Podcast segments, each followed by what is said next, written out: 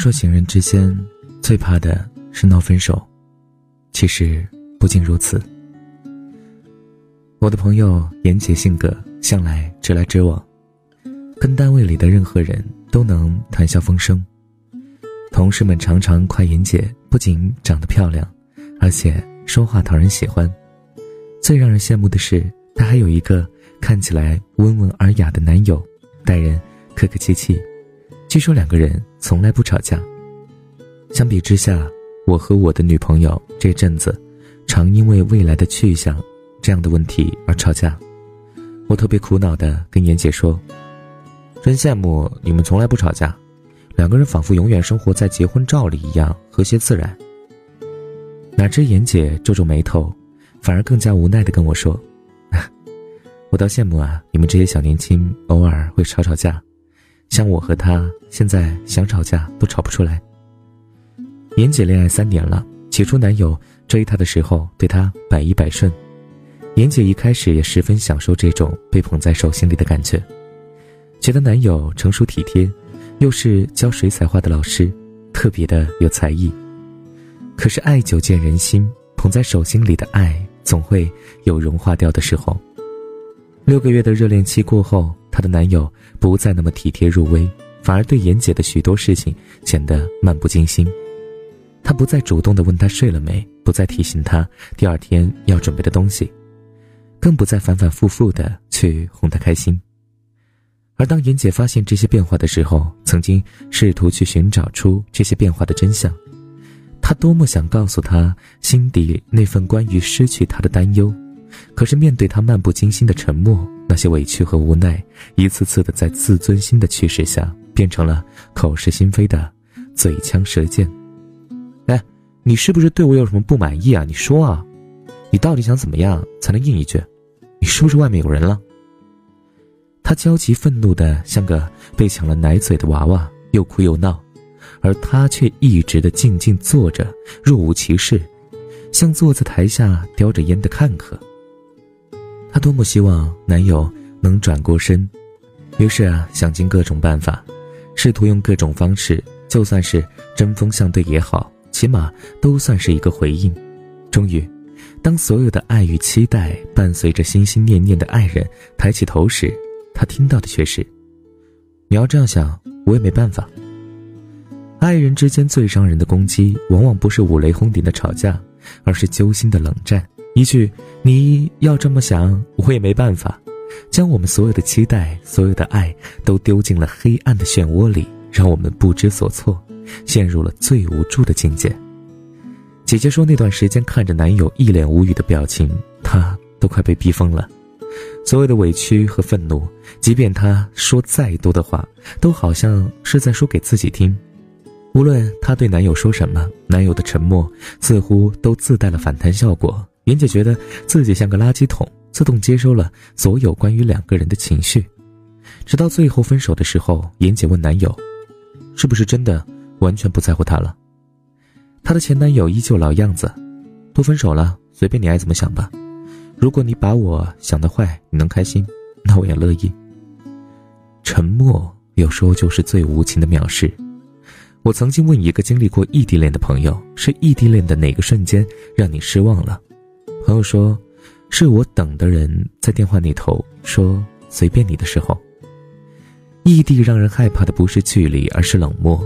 已经没办法近距离的分享彼此的生活，而出现矛盾的时候，往往是他一个人在费尽心思的找话题，在揣摩不让对方觉得有压力的语气。可结果是，对方却在屏幕另一边，像一湖深秋的水，不起涟漪。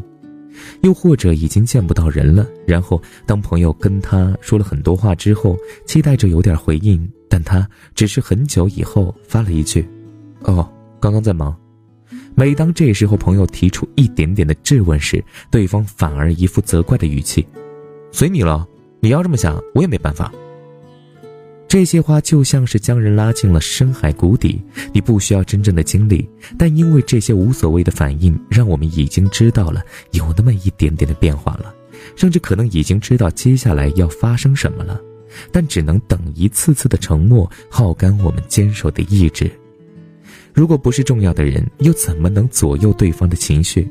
他可是我们心心念念的那个人，明明只是三个字的话，却不能像当初那样说出口。那位经历过异地恋的朋友告诉我，他最难过的是连分手都不能当面说清。原本一个拥抱就能解决的事情，最后却成了没有任何解释的形同陌路。就是因为有这么多的你要这样想，我也没办法，才让那么多的人直到结局都得不到一个简单的告别。小时候，我的父亲母亲常常吵架，父亲有时会责备母亲粗心大意，母亲也不甘示弱，有一句回一句。那时候，母亲说到气头上会当着父亲的面问我，要是离婚了跟谁？我那时候听到母亲说要离婚，我就真的以为他们要离婚了，哭着问姐姐怎么办，整晚的睡不着觉。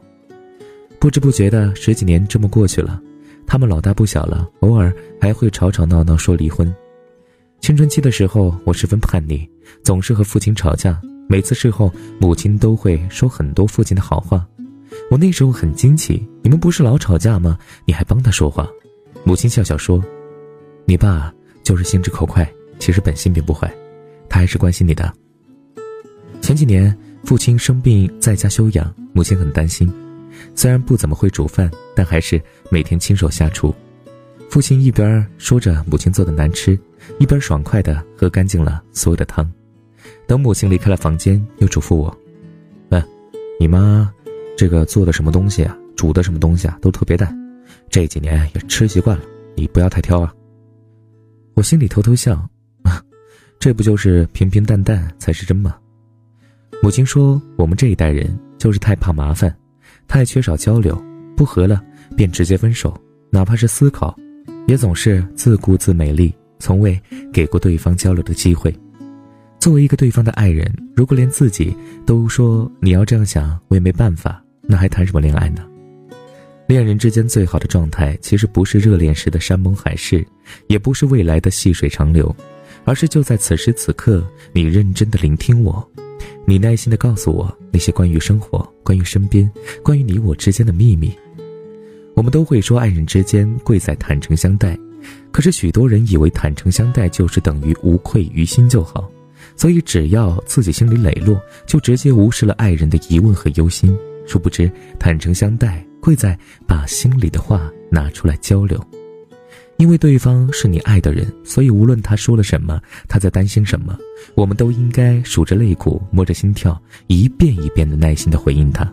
想想当初追求他的时候，你也曾一遍遍的询问他，若没有对方那一次次的回应，怎么会有你现在如此嚣张的机会呢？爱的价值就是应该在对方焦虑无助的时候，给予对方肯定，告诉他他有多重要，告诉他你是我生命的一部分，告诉他不管怎么样，我都会陪你到最后。只要抱着彼此交流的心态，就算是吵到最后，终归有拥抱的可能。毕竟，哪怕是一句热热闹闹的回应，都比得过一潭死水般的冷气。不要再考虑这些情绪，至于吗？任何让爱人难过的事情都是头等大事。若还说你要这么想，我也没办法。试问，如果连你都没办法了，还有什么办法来拯救你们的爱情呢？确实啊，在一段感情当中，呃，吵架呢，吵一吵，然后呢就和好了。这个，可能吵架还成为两个人调情的一种方式吧。而如果总是冷战的话，很多的一些。想法和心里的一些怨气没有吐出来，没有去告诉对方，越积越深，那可能就真的会分手或者是离婚了。所以呢，两个人呢多沟通肯定是更重要的，不要总是说，哎，你要这么想，我也没办法，对吗？希望所有的情侣啊都能够终成眷属，都能够好好的一起平平淡淡的去生活下去。也希望没有对象的你能够尽快的遇见那个对的人。好了，我是善妮。善良的善，尼姑的尼，善良的尼姑，你记住我了吗？好了，各位小耳朵们，山妮每晚都会给你讲一个故事，也希望每晚的故事能够给予你一份温暖的陪伴。那么我们今天的文章就分享到这里了，我们下期节目再见。感谢各位小耳朵们的收听，我是善妮，我们下期节目再见。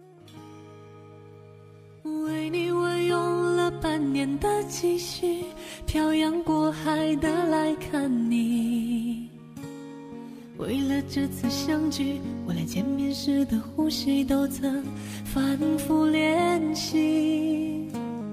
言语从来没能将我的情意表达千万分之一。